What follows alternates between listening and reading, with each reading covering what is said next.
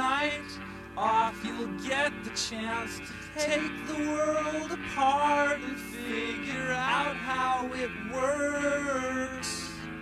Don't let me know what you find out.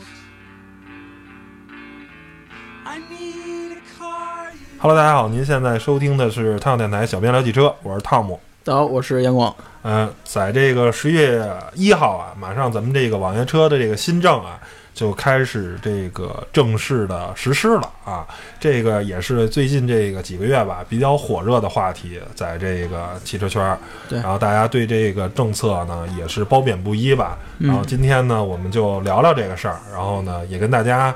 分享一下我们的观点，也希望您听完了这期节目啊。把您想留说的这些观点啊，关于网约车新政的这些东西，去分享给大家。然后呢，咱们先说一下这个背景啊，其实这个事儿挺有意思的，就是呃，滴滴呢，这个其实主要就是滴滴啊，因为滴滴跟快滴合并了。然后呢，这个网约车新政呢，主要是呃针对滴滴的这个快车服务啊，然后或者说是叫做优步啊，嗯这个这个什么人民优步啊，什么乱七八糟的，呃，主要还是不是针对专车，然后进行这种，呃，说难听的就是打击吧，就是为什么政府在之前的时候其实对滴滴没有什么特别多的这种打击，为什么到这儿打击了呢？因为滴滴其实大家都知道，刚开始是做出租车的，嗯，他们滴滴跟快滴，然后当时大战啊，出租车的时候啊，好像是两三年前吧，然后说了烧了几几十个亿，然后大家对这个出租车出行开始补贴，啊到现在呢，这个啊。折腾一个溜够儿，然后其实出租车已经不是滴滴一个特别核心的业务了，就是在呃，大概我记得这应该是一年前吧，一年前，呃，一年前一年半前，呃，出的这个就是快车这种业务，嗯其实它这个快车业务呢，实质上啊，就是把黑车进行所谓的这种合法化，其实都不能叫它合法化，就是我提供一个平台，你能打着黑车了，嗯，然后呢，方便还还便宜。哎，便宜，然后方便，但是其实这些车你没有运营资质，你这些所有的相关的东西都没有。然后呢，其实就是黑车。然后呢，这些司机在最初的时候加入的时候，也都是非常高薪的。我曾经问过开优步的很就是很资深那种司机，然后他们在最初的时候吧，就最初应该是我都忘了啊，最初的那几个月，最高的时候一个月可以挣四万块钱。就是很正常呃，不是不是到手的，就是每个月的能打出四万块钱的单子来，嗯然后扣除你的油费啊、车的这些正常损耗费用，那绝对也挣三万多块钱。这个呃收入，我觉得对一个对一个金领来说也不是很低的一个收入啊，一个月挣三万块钱的话，其实是一挺夸张的一数字。那后果呢，就是有无数多的司机开始加入这件事儿，然后滴滴呢落入了一个这个一个一个叫做死死圈儿，就是说什么，他认为就是一个叫做法不责众的东西，嗯就是他不断开始加入，一开始弄他，然后他把这盘子做得巨大无比，然后呢，甚至在跟优步的竞争中，然后又把优步中国给买过来了，等于滴滴现在是完全的掌控了这个网约车这种所谓的这种低端网约车、快车、专车的这种服务，嗯，那不是快车这个服务嗯哎，我觉得呢，我在城每个城市都有我们大量的这个人，我觉得我 OK 了，我已经可以跟政府有一较高下的这个权利了。然后但是发现，其实你非法的时候永远都是非法的。然后呢，这就跟买小产权房一样，总觉得法不责众，法不责众。但是呢，这跟房子最大的区别是，你政府绝对是不允许这种非法车辆的这种黑车的合法化，你你一定要经过一些政策，然后呢把它这什么，然后他滴滴简单的认为我够大了，我就没事儿了，结果发现并不是这么回事儿呢。然后呢，这个就是这个网约车的新政的这个，就是政府想的一个特别明白的事儿，就是他为什么要打击这种低端的？你看他专车并没有打击，而且这些所有的新政也是让你的这些网约车慢慢变往高端化。你看对轴距啊、对排量都有要求，嗯，然后呢，让出这些低端市场，他去让你去弄这个出租车，因为现在出租车怨声载道，出租车已经无数在各个城市里是这个呃这个这个这这个跟跟网约车的这种团体打起来了。罢工啊什么啊，的，对对对，无数的。那么你说人家是首先啊，人家是正规合法的，嗯是吧？你甭管服务出租车服务怎么样，它是正规合法的。结果你这不正规、不合法的这些东西，然后还跟人家打架。第二个人出租车可是交保护费的，人家交的份子钱，人家可是传统来，你这一分钱没收着，然后呢，你还影响了这个我正常的，这个对于政府来说肯定是不允许的，所以这是他打击的一个重要的要点，而且还有一个就是什么呀？所谓的这个网约车，其实你滴滴最初的时候倡导的是什么？倡导是这种顺风车，所谓这种啊，本来就是说这种车都是我们用闲暇时间、共享经济解决堵车问题，这是你最早的时候粉饰的所谓的这些东西啊。就是上、呃政府上上班那种，哎，嗯上班，假如哎，我们家，假如我们家中东大桥，我去望京上班，假如边上呢，哎，可能哎三元桥呢也有一哥们儿去望京上班，那我在三元桥我踩一脚，我接着他，我送过去他，嗯，这个是政府非常希望看到的，那我就会减少北京的这种出行的车辆，嗯，是吧？大家哎能去去拼车，去那样，政府觉得非常好，但发现并不是。除了在最初的顺风车的时候，因为有补贴，然后呢，有一些人使用顺风车，到现在呢，其实还是很少快车很少，是充斥在大量的网约车的这种里头，那你就是黑车的合法化，这跟政府想的不一样。而政府呢，在新政里，比如像北京这是好像是允许每天打个两三次，因为这个我们很好理解嘛。如果你是一个就是拉顺风车了，我每天上下班各拉一个人的话，你一天也就两三单，或者中午出去办个事儿，嗯，你有三单，我觉得足够了，对吧？我我帮助这人所谓的共享经济，所谓这种分享我的出行的这些东西，你一天拉个十单就是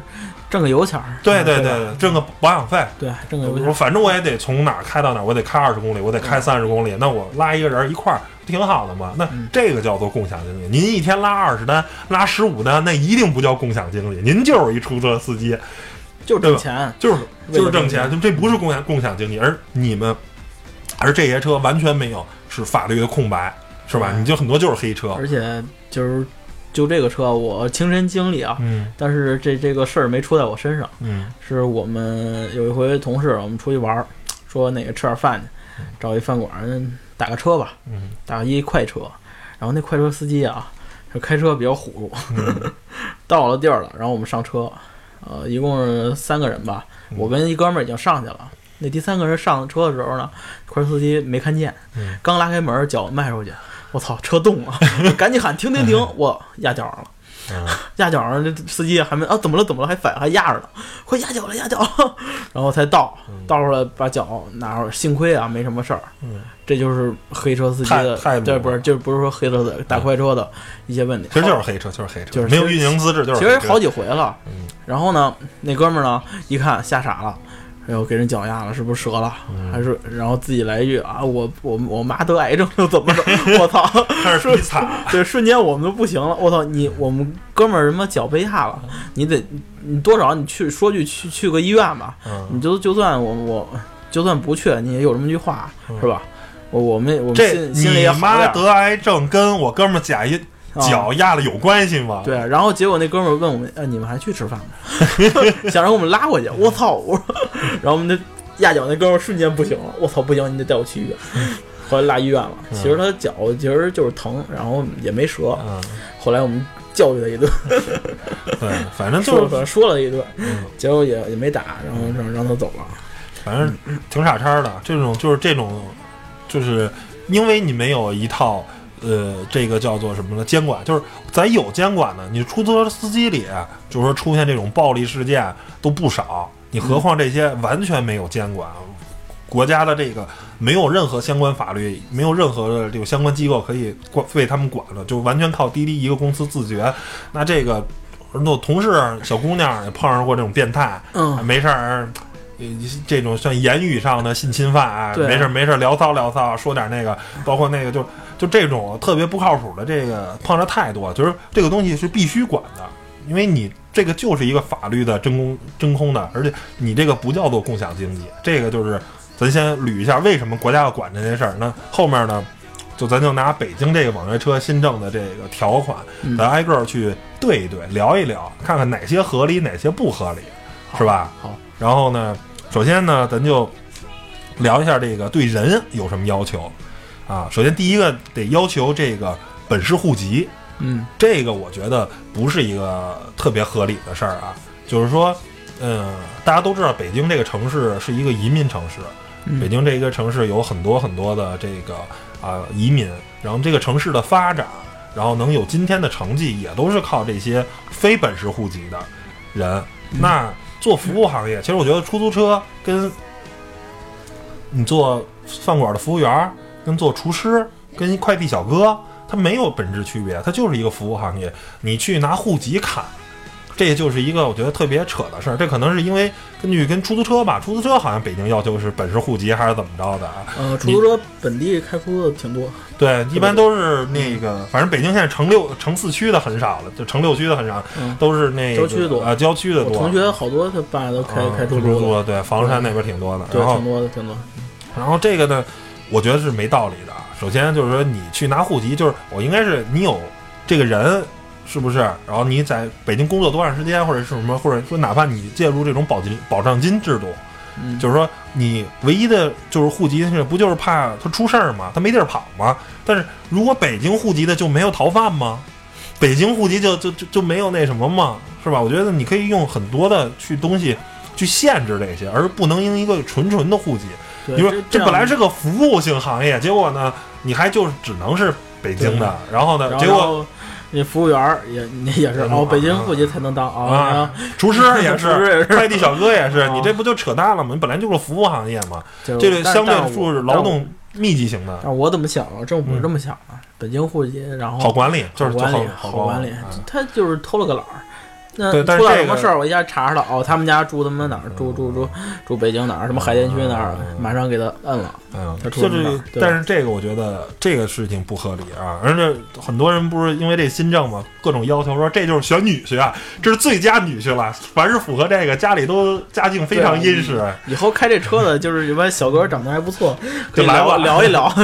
对，所以这特别扯。首先，我觉得户籍这东西没道理，你可以通过很多的方法，保证金什么的、培训什么的这些东西对，都可以限制，只用户籍。而且我觉得这户籍这个东西早晚要取消的，就是这这这一下就咔嚓了一大堆。对。然后呢，第二个呢，说是您必须有本市核发的相应。啊，准驾车型的驾驶证，新手不行，至少这个三年的驾龄。呃，嗯我觉得这个这很。不光是驾龄要有要求，呃，我觉得不光是这个拿证实际驾龄，我假如十年老司机啊，没动过车，从驾校发了证就没动过车，嗯，这我觉得不行。对应该是有相应的这个呃叫什么来着？考试。对，哎、你在网上学怎么待人接物，这是一方面，是吧？因为所谓的这个快车，未来就变成专车了，嗯你对轴距都有要求嘛。对然后这个你应该去有相应的这种培训，不能说做到白手套服务吧，但是你应该去呃有拿出一定的。最起码比现在出租车更高水平的服务，嗯然后你对你的驾驶技术啊什么的，紧急的这种情况的应对啊什么的，嗯我觉得都应该有相应的考试跟实际的这种，嗯就是你毕竟是你开的是这个叫什么来着？呃，运营车辆是吧？嗯你不光是我要对我的安全负责，我还要对后面的乘客负责。嗯啊，我觉得这个特别好啊。对，有要求有驾龄，您别那个什么都不认识的，刚开三天车也敢来那个，因为我是真碰上过，我真害怕，我是真特想说，兄弟，要不咱俩换一下，我开你这车。这是一个。第二个呢，呃，这是第二个。第三个呢，说是男士呢要求六十岁以内，女士呢要求是五十五岁以内，并且不能有这个身体上的疾病。我觉得这也是合理的要求，因为你这个万一有个心脑血管疾病啊啊，万一有这个身体不适啊什么的，这我觉得开着开着睡着了是吗？我觉得很有必要，就是说应该的，因为如果您是做这个叫什么来着啊？如果是这种顺风车，可以不要求，是吧？因为你本身就是一天跑个两三单嘛，我不是运营的，而这个时候你网约车就变成以运营为目的了，运营为目的。长时长时间会累，因为工作嘛，这种。对你岁数大了，你身体啊各方面，包括人本身岁数大，反应也慢了。你处理紧急情况的时候，你也变慢了。我觉得岁数六十跟五十五这个很有必要。嗯，然后呢说各种犯罪也不能有，不能吸过毒，酒驾有个酒驾的历史，包括连续三个月周期内没有十二分儿，我觉得这个也很有必要，甚至我觉得可以扩到一年。嗯啊，就是说你规矩，嗯对你开车不能有过这个些不好的这些东西，酒驾什么的，这些都是非常这个严重的违纪，包括我觉得三个月都有点儿那什么，一年的不能连续超过十二分儿，我觉得这都是非常非常有必要的，因为你你驾车你就应该给人提供一种，就我上这车我觉得很安全嘛，觉得你这开这车嗯特别鲁，就跟你那个好脚都没看见的那个，我我不希望我乘坐的那个出租车是这样的一个，是吧？很危险。然后呢，说还得参加考试，过了。这个我觉得不知道现在政府是怎么具体细节定这个考试，但我觉得甭管笔试跟实操，我觉得都应该都应该有。嗯，这个甚至呃，应该就跟驾校似的这种，是吧？拿一个叫做网约车这个资质的哎证驾证什么的，反正就是你有一个标准的话，那肯定是那个待人接物啊什么的。嗯，然后说自申请之日前一年，在马路上的违法行为不能超过五次。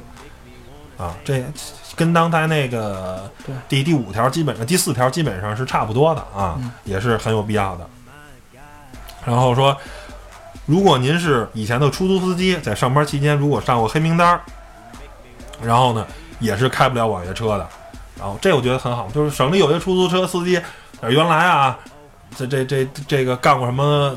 特别缺德的事儿啊，拒载客户啊，或者是什么啊给给人放到不该店儿的地儿，反正就各种什么事儿吧。对被开了之后，啊然后哎，正好没工作，哎网约车行了，我那个我干这个嘛，我觉得这个也是杜绝这个这这些的这些叫不好的这种人流到了这个网约车的这个这个体系里，挺好的。嗯，然后呢，第二个大项啊，咱聊聊，咱捋一下啊，什么车才能上岗？第一个是本地号牌儿，然后是不能背着这个违章。我觉得就是说本地号牌儿这事儿啊很有必要。嗯，因为现在北京啊，充斥着大量的外地号牌儿这个车，啊，这也是违背了本身这个碰碰见过，对，这也是违背了这个网约车的这个精神的。就是说，人可以不是，嗯人是不是北京人，我觉得不重要，只要你服务的好。嗯但是车为什么？因为北京它就是个特殊情况，它已经太堵车了，对吧？你要是这叫什么来？你要是想共享经济，OK，您一天拉三单，您行，您去共享。假如我就是一外地的号牌，我就是一外地的司机，但是我我想共享经济，这个没问题。但是您要是变成运营车辆，那你必须是在北京这套交管局体系下你才能管。咱们现在就是外地的太多太多车了，这个本来这个叫什么来着？你你应该就是想办法让这个交通更好嘛。嗯结果因为这个网约车就开了一个口子，然后现在北京这个呃进京证又能电子处理了，弄得这个马路上那个外地号牌车一下太多了，这北京的交通更差了。这个没办法，因为这些大城市，北京、上海、广州，交通拥情况太差了。如果你再允许大量的非本地籍的这个车进入的话，那你就完蛋了。你这嗯。城市交通更拥堵了，可可以允许进入，但是嗯，不能作为运营车辆。就辆。是推，就是 让它进入太多。对嗯，就是这你这个这个我觉得开个顺搭顺风车可以啊嗯，外地外地号牌也可以搭顺风车，但是你当这种运营车辆，我觉得不好，不不不应该。然后后面第二项呢，就是这个槽点最多的。五座三厢小客车，排量不能低于二点零升或者一点八 T，七座呢不能低于两升，轴距呢不能低于两米七，新能源轴距不能低于两米六五，七座乘用车轴距不能低于三米，然后车长要大于五米一，然后呢，然后结果你知道有一什么车不能上吗？嗯，埃尔法，埃尔法是七座车型，但是但是它车长才不到五米，哦，结果埃尔法不能上这七座车型了。而这个基本上啊，就得 B 级车。对，现在的主流的 B 级我车我那车没戏了，没戏了，你那个小福克斯妥妥的，你只能顺风车了啊！换蒙牛。你这个只有 B 级车，而且呃，这个这这这个现在啊，这个 1.5T 当道，你那蒙牛 1.5T 的还来不了，啊，还还得买二点零 T 二点零 T，人说最低是一点八 T，涡轮增压的是一点八 T，哦，所以就是说我刚才为什么在前前面那个节目中我说这个必须走到高端化，就是政府为什么你看这弄就用这车一砍你，你过去啊，咱那满大街上什么老破捷达吧，甚至我好意思还坐过奥拓。我也坐过，啊，就就就这种车，就是混到这个这个市场里了。其实你抢的是什么？不就抢的是传统出租车这种低端市场？那现在我一下给你弄高了，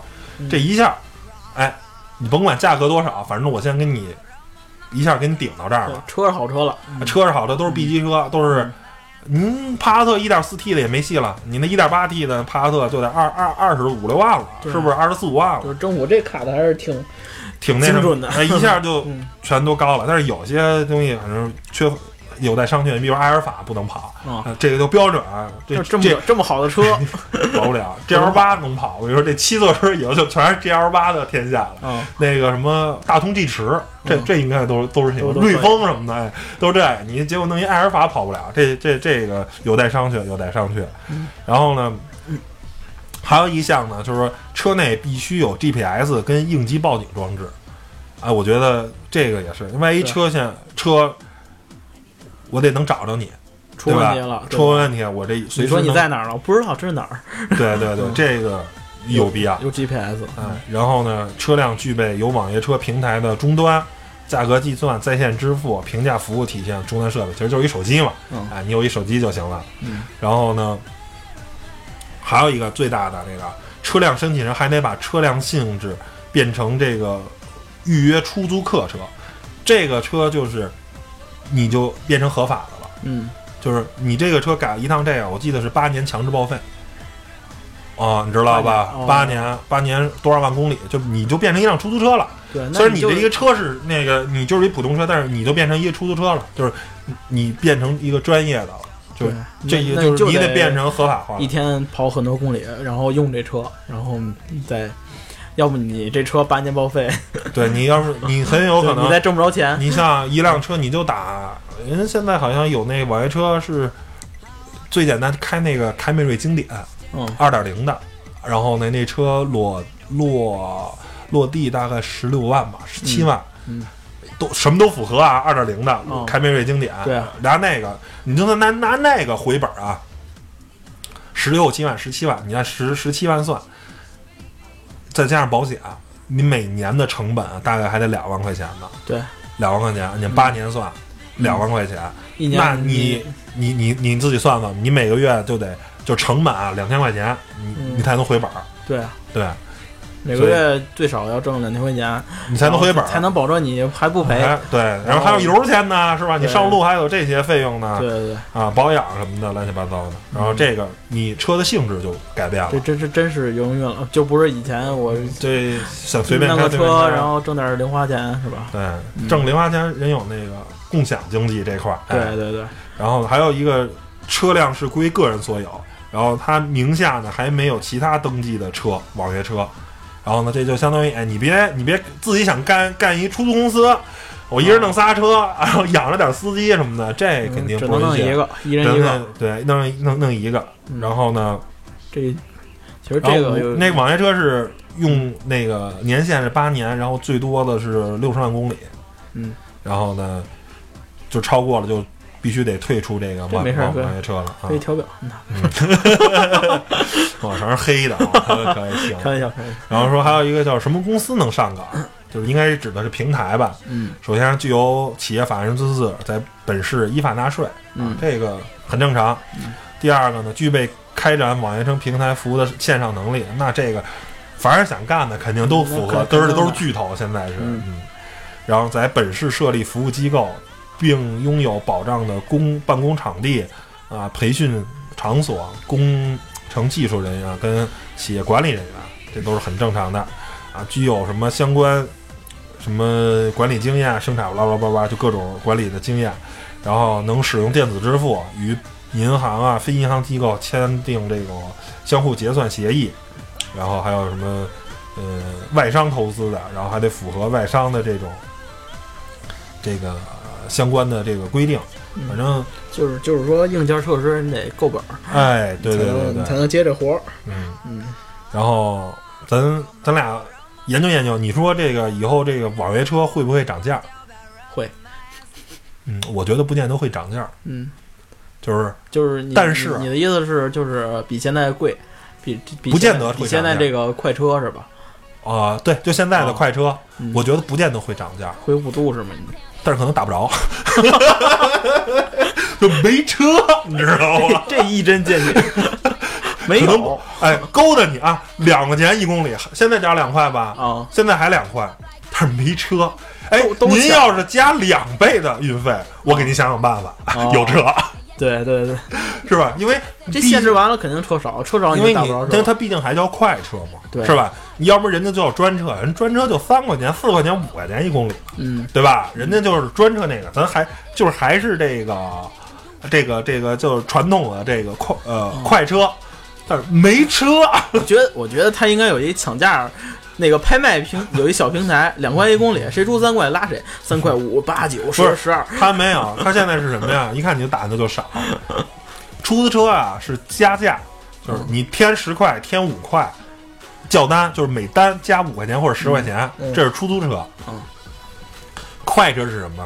您现在叫车的时间啊忙，然后呢，如果您愿意支付两倍运费，您会得到这个叫车的机会，你知道吗？点。对啊，然后两倍，你现在原来两块钱一公里嘛，现在就四块钱一公里你愿意做你就做，就是很有可能是面临，因为这个算完了吧，北京现在好像我上回听谁说呀，还是上海，我忘了，好像是四十万辆网约车，嗯，然后符合新政的不到三成，就符合这个这套标准的不到三成，那。一下锐减，因为现在都说出租车啊，这个都说跟无数个出租车司机都聊过，然后说这个活儿不好拉，活儿不好不拉，就是因为甚至有跟出租车相等数量的这些太多了，太多了快，车在马路上跑，主要是太多了。那一下这个等于一下一下就倒置过来了，所以可能原来有四十辆出租车，有四十辆网约车，现在呢可能就呃四十辆出租四十万辆出租车，然后那边呢可能就就剩十万辆了，然后你你一下就这种出行的这些车大量的少，那没办法，所以就就就我觉得价格呢还是一个吸引人的利器，但是你打不着。打不着你就得通过加价的这些方式，对，发现我还不如打出租车。嗯，但是是这样，就是凡是符合这些新政，基本都是 B 级车嘛。你对看出租车车，对，车好啊，都是破捷达呀、破伊兰特啊，然后嗯实话实说，有的车真的卫生条件挺差的，嗯，然后呢，其实挺一般的。然后，但是这新的这套就是其实跟专车差不多了，它其实就想变成专车嘛。那我觉得这司机其实你就看你需要嘛，就是说，可能我这个专车的时候现在没什么人打，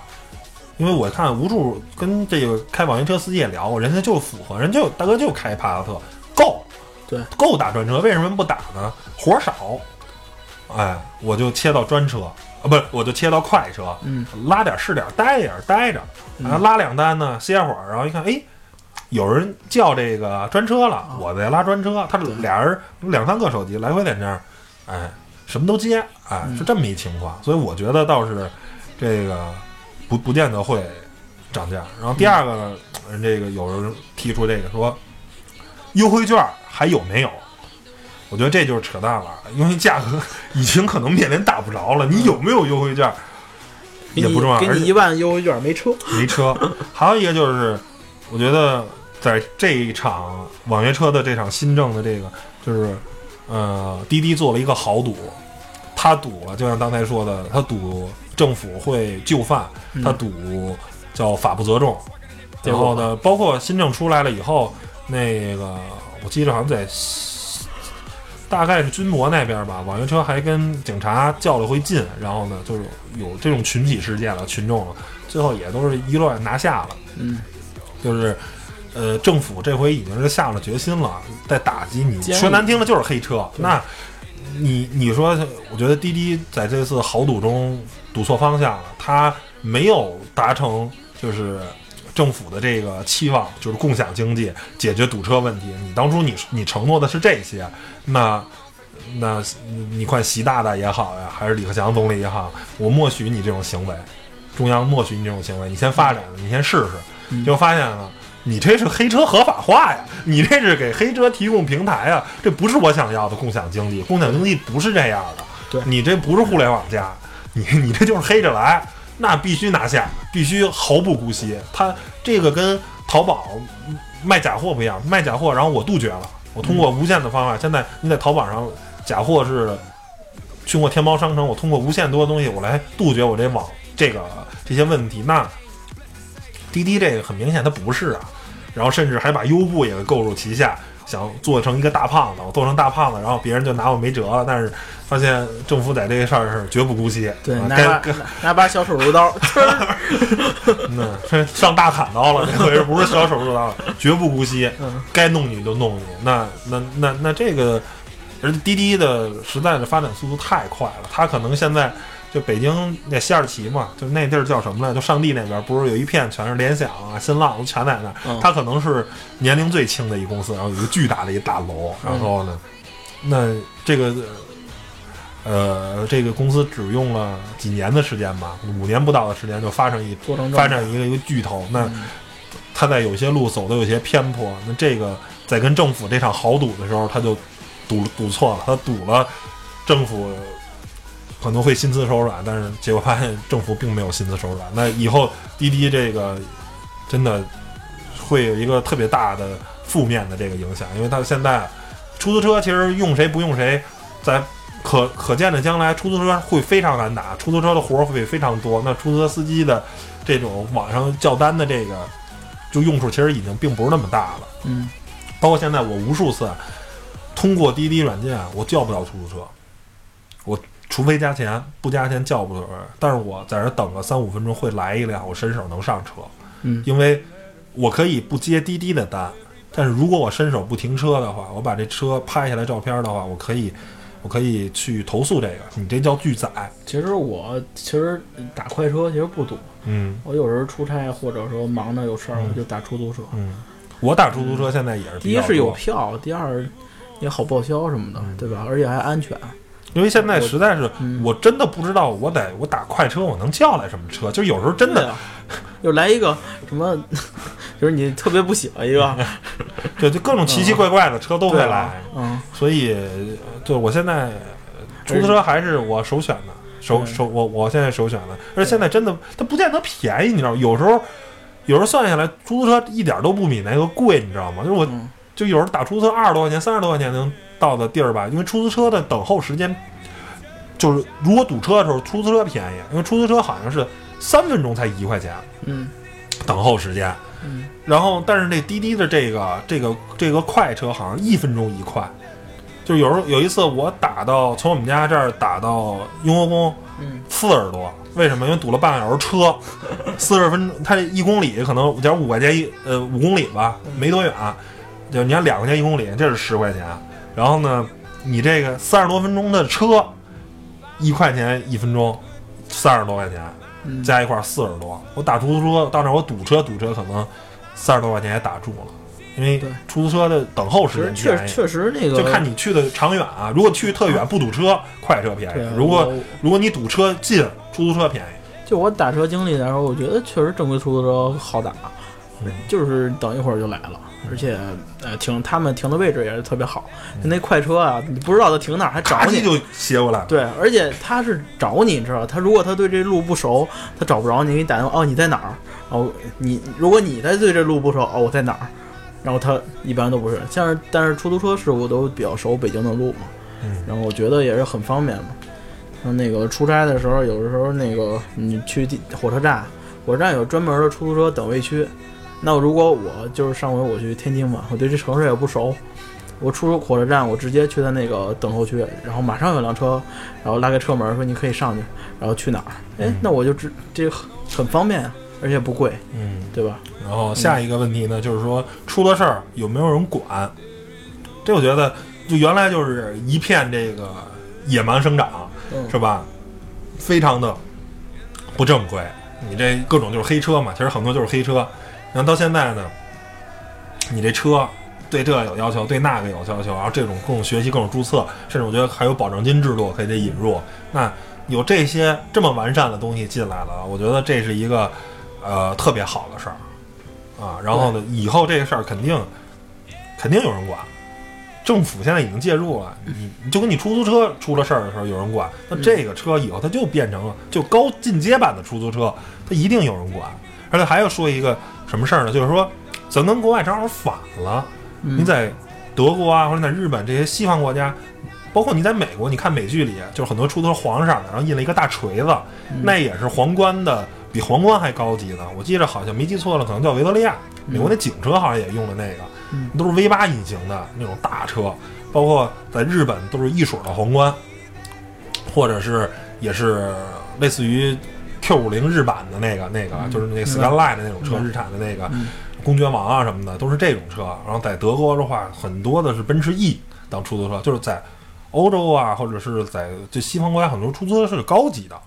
就是出租车贵，对，它并不便宜。包括从日本从那个呃从成呃那个成田机场打到日本那个打到东京的话，一千多块钱，两千块钱人民币，就是恨不得一公里四五十五六十人民币，很很贵很贵的。然后所以呢，有了优步这种叫做共享经济，有了这种网约车啊，然后呢，来实现这种比较便宜的。中国是反过来了，嗯本身出租车就不贵，结果你更便宜，对吧？你弄一个比出租车还便宜的，那你你因为人然后人都是图便宜嘛，然后结果呢是把很多的黑车给给给加入了。原来可能大哥就开一破捷达，嗯开你你想什么车？你想出租车已经是捷达了，已经是伊兰特了，你得比伊兰特跟捷达还便宜车干这件事儿，他才能赚钱啊，对吧？对啊你开一个你你你你天天你说你开开凯宴，啊，你开一你开一天籁，嗯或者你你你你开一皇冠，你觉得开网约车它能回本吗？不靠补贴啊，嗯就一公里两块钱，你琢磨琢磨，它能回本吗？嗯它很明显回本不了，而人家就可以回本。啊，我我在德国，真正的出租车都是奔驰 E，假如一公里合人民币五十块钱、三十块钱，哎，这个呢，我自己网约车我就开小 Polo，或者开小捷达，嗯，哎，两块钱一公里，是吧？我就能回本。我回本我保养还低，对，还省油，它就能回本。咱这儿不是，已经是捷达了，不行，我开奥拓，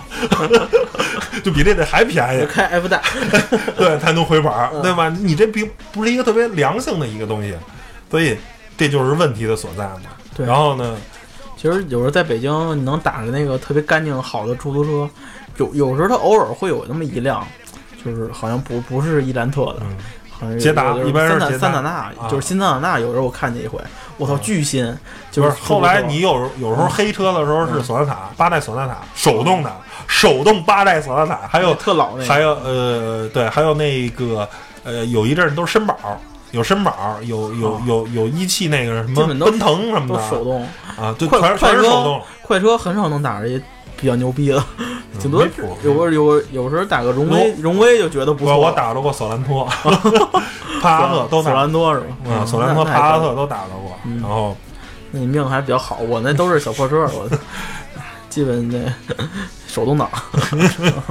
然后啊，然后咱下一个问题说这个拼车不受管，然后这个就刚才说嘛，你只要限制次数就行。嗯，拼车是吧？你规定了这种共享经济这些东西，我一天最多让你拉三单、拉四单，是吧？你这个就就好了就。足够你共享经济了。对，这就所谓共享经济。其实你共享，我都上班，我你平时你上班的时候，就而且我听说好像有新闻，就是外地啊，那个北京好像没有这种情况，就是有一些其他地方，呵，县长不干了，拉拉黑车去。公职不干了，天天拉黑车挣钱去，然后放弃这个就是这种很多这种事业单位，反正不忙嘛。你嗯企业的话都很忙，就不会有这种情况。嗯然后呢，这这拉拉拉拉干干这个网约车上去，那你这个就太不正常了。那整个上班干两单，然后下午打个卡回家了。啊，你然后就接着拉活儿，那这肯定是不行的呀，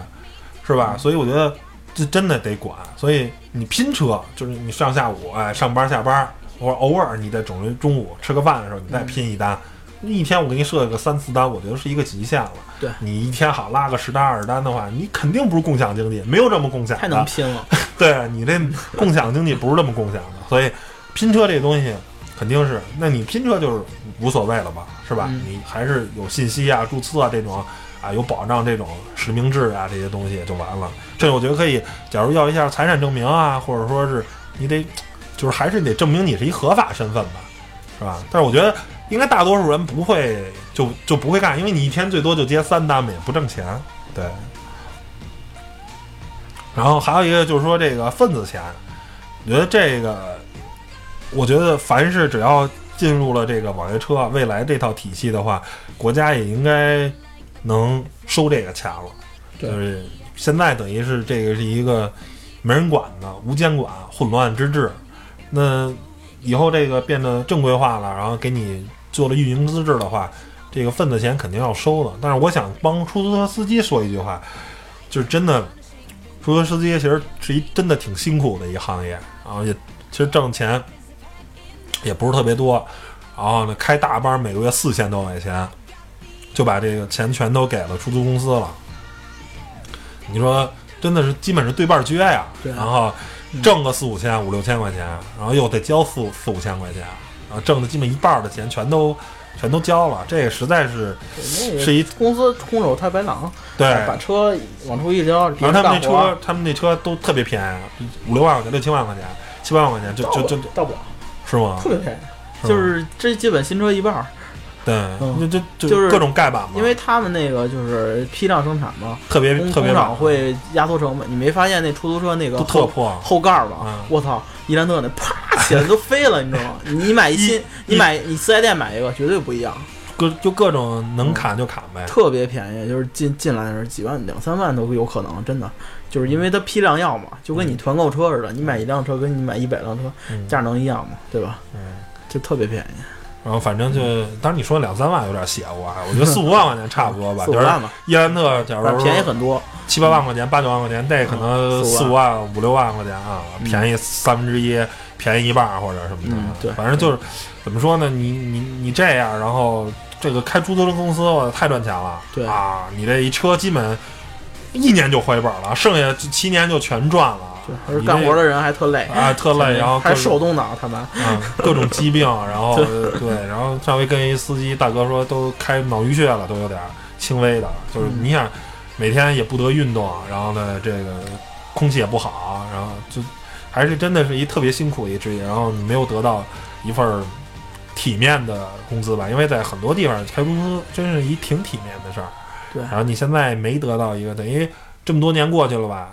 因为我原来我家里有亲戚开出租，那时候一月就挣个八十年代是一月就挣几千块钱，两三千、三最开，始开出租的时候，很牛的，其实很挣钱，很挣钱，巨挣钱。八十年代的时候我，我同学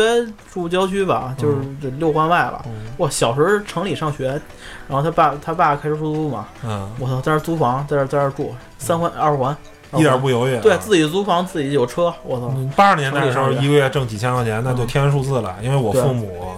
在工厂上一呃，在工厂那种普通单位，就一月就挣个几百块钱，两三百、三四百，这嗯基本上是十倍、五倍的挣。然后你还有一车开，几百块钱那阵儿就是够花，对吧？，然后。但是三十年过去了呢，还挣这么多，对啊，多了还挣五六千块钱，然后你你你这个就不是一特别良性的事儿嘛，所以你这行业的从业人员的素质，其实我觉得很多出租司机素质真的挺低的，嗯然后觉得这真不是很少有年轻小伙子，你说开出租去，你你如果挣得多的话，那可能我觉得我喜欢开车，嗯然后这也不是很累，每天爬爬爬几几单是吧？我回家可以早点回家看看老婆孩子什么的，主要是自由，就是想干就干，不想干就不干。对啊，如果这样的话又不辛苦，然后还能挣点钱养家糊口，对吧？嗯，你可能很多年轻人也喜欢，要是如果觉得这种生活很好的话，嗯也可以开出租，对吧？如果他的养老体系或者他的待遇什么都挺很好的话，觉得反正怎么说呢，嗯，嗯，在这个城市这个呃交通还没有，呃我觉得做的真的不是很好。咱公共交通吧，比如说我稍微晚一点儿，就十一点、十点的时候，地铁就没了，对然后然后只能只能打车，或者有时候去那地儿吧特别不方便，然后呢出租车这种。网约车、出租车、专车还是什么无所谓，是一个挺重要的。然后你，我觉得政府应该是想尽一切办法吧，把这些事情给弄好，因为真的是关注、关心到每个人的切身利益。嗯，感觉出租车可以适当的降降份份子钱，真的就是你现在政府的一个既得利益实在是太大了。对，然后你降降份子钱，让收让司机师傅们这个呃收入稍微多一点儿。然后呢，我觉得网约车新政非常好，这个就是应该去处理。但是我觉得，呃，唯一不太好的就是说，你对司机的这个户籍有要求，这个东西是一种歧视。觉得对车牌儿有要求，这是很正常的。嗯我不能让大量的涌入啊，因为出租车如果还有一个问题就是，当你这辆车变成网约车的话，有一个特别大的问题是什么呀？这个车没有限行的，出租车是不限行的。嗯那有没有一种考虑，就是说，我北京我摇不着号牌儿，我在外地我买一辆出租车，我我在外地买一辆车，然后我把它变成网约车，我在这儿开八年随便开，对啊，然后呢，可能那号牌儿还花不了多少钱，那你知道，比如每个月交份子钱交一千块钱，我认了，嗯，我没有限行，对，我随便开，我我早晚上下班高峰我也能开了，对。所以这个是政府，我相信是考虑到这一点，所以就是也给那些不理解说为什么要开外地号牌儿这个这个人，就是为什么会会有这种情况，那就是这这这对考虑到这这点，就必须你得考虑到这一点，那。这个大量的就可能会变成这种情况了，那我我得杜绝这个。就是现在北京这个城市它就堵成这样，我现在得想尽一切的所有的办法去限制这个城里不能有太多的车再开了，这样的话，这个城市的交通才会更好一点。嗯然后呢，剩下我觉得想解决堵车问题，一定得